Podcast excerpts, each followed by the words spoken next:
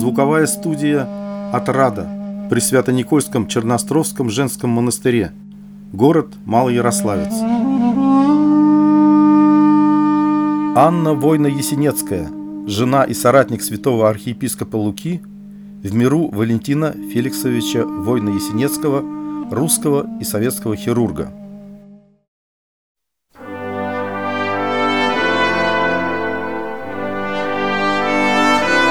Однажды вечером, не подозревая никакой беды, я была дома с детьми. Неожиданно постучали в дверь.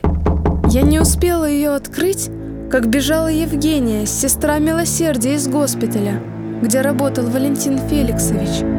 Анна Васильевна, Анна Васильевна, у меня для вас страшная новость. Что случилось? Валентина Феликсовича, его арестовали. Его забрали из больницы. Как арестовали? Я выслушала новости, затем медленно перекрестилась. «Пожалуйста, позови детей!» В комнату вошли четверо детей. Миша, Лена, Алеша и Валентин.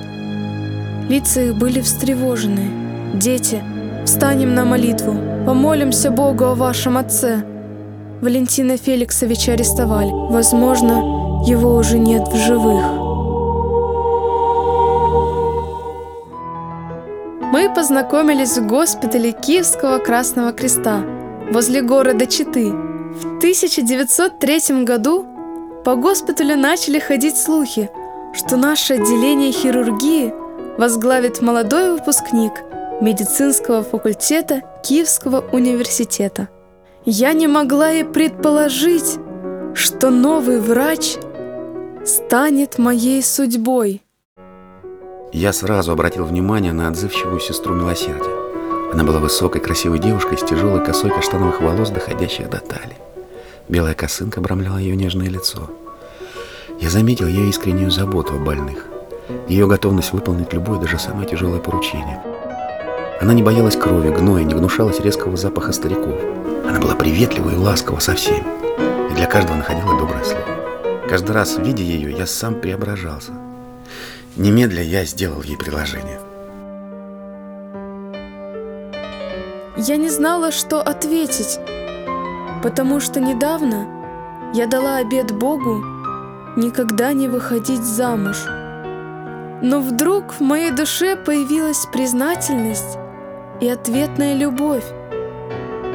Долгое время я скрывала это чувство, но оно разрасталось внутри меня, крепло – пробивала твердь моего сердца.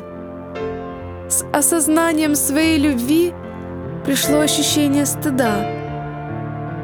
Ведь я, хоть и неприлюдно, пообещала остаться верной Богу. А значит, я, полюбив человека, совершила измену? Такие мысли ранили, уязвляли, заставляли бороться с растущим чувством – но тщетно. Любовь не отпускала меня. Осенью 1904 года Валентин Феликсович сделал мне предложение. И я, все еще мучаясь душой, приняла его. Венчание состоялось в церкви Архангела Михаила. Накануне вечером я осталась после богослужения для молитвы – я стояла у иконы Спасителя и молилась, прося простить меня. Неожиданно мне показалось, что Христос отвернул от меня свой лик, и икона в киоте исчезла. Я заплакала, полагая, что так Господь напоминает мне о моем несдержанном обете. Тем не менее, в этом же году состоялось венчание, и Анна Ланская стала Анной Васильевной Войно-Ясенецкой. Бог нам не сразу даровал детей, и в первые годы супружества свою любовь и заботу я дарила исключительно мужу. Валентин Феликсович стал для меня всем, и отцом, и супругом, и врачом, и ребенком – мой мир был сосредоточен только на нем, и невольно Отдавая всю себя служению мужу, я ожидала от него такого же внимания. Но Валентин Феликсович оставался прежде всего врачом, в ком нуждались многие люди. Он выше всего ставил врачебный долг. Моя любовь так разрослась, что постепенно перешла в собственничество, пока, наконец, не породила в моей душе мнительность и ревность. Какая же я жена! Дурная, гордая, ревнивая! Однажды Валентин Феликсович мне сказал на это.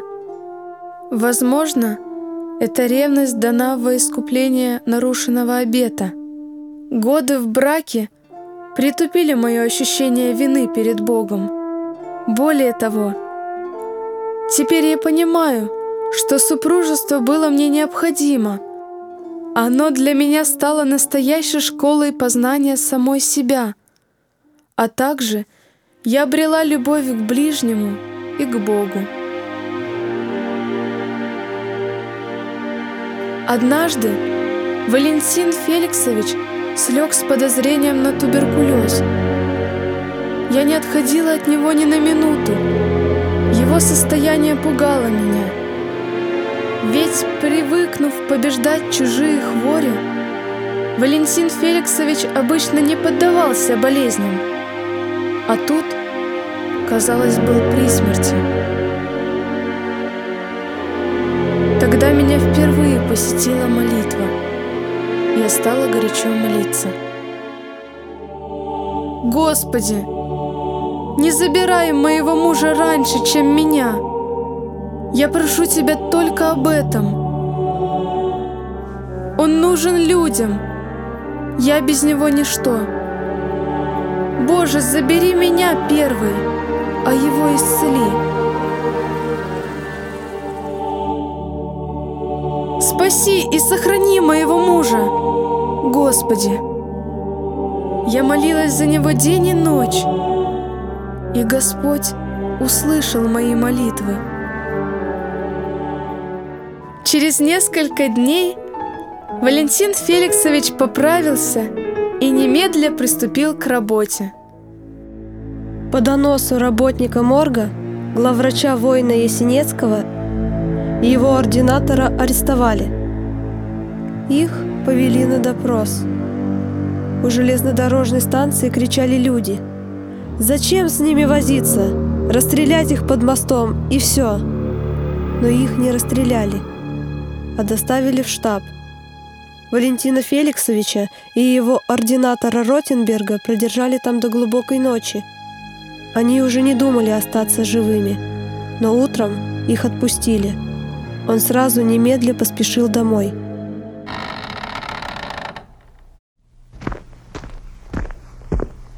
Валя. Я в темноте разглядел ее бледное лицо и подошел поближе. Валя, прости, прости меня. Я обнял ее и тут же отстранил от себя. У нее был жар. Не надо посмотреть твои легкие. Живой. Слава Богу. Тяжелое душевное потрясение, которое пережила Анна Васильевна, узнав об аресте мужа, крайне вредно отразилось на ее здоровье, и болезнь стала быстро прогрессировать. Она скончалась в конце 1919 года. Валентин Феликсович пережил супругу на 42 года.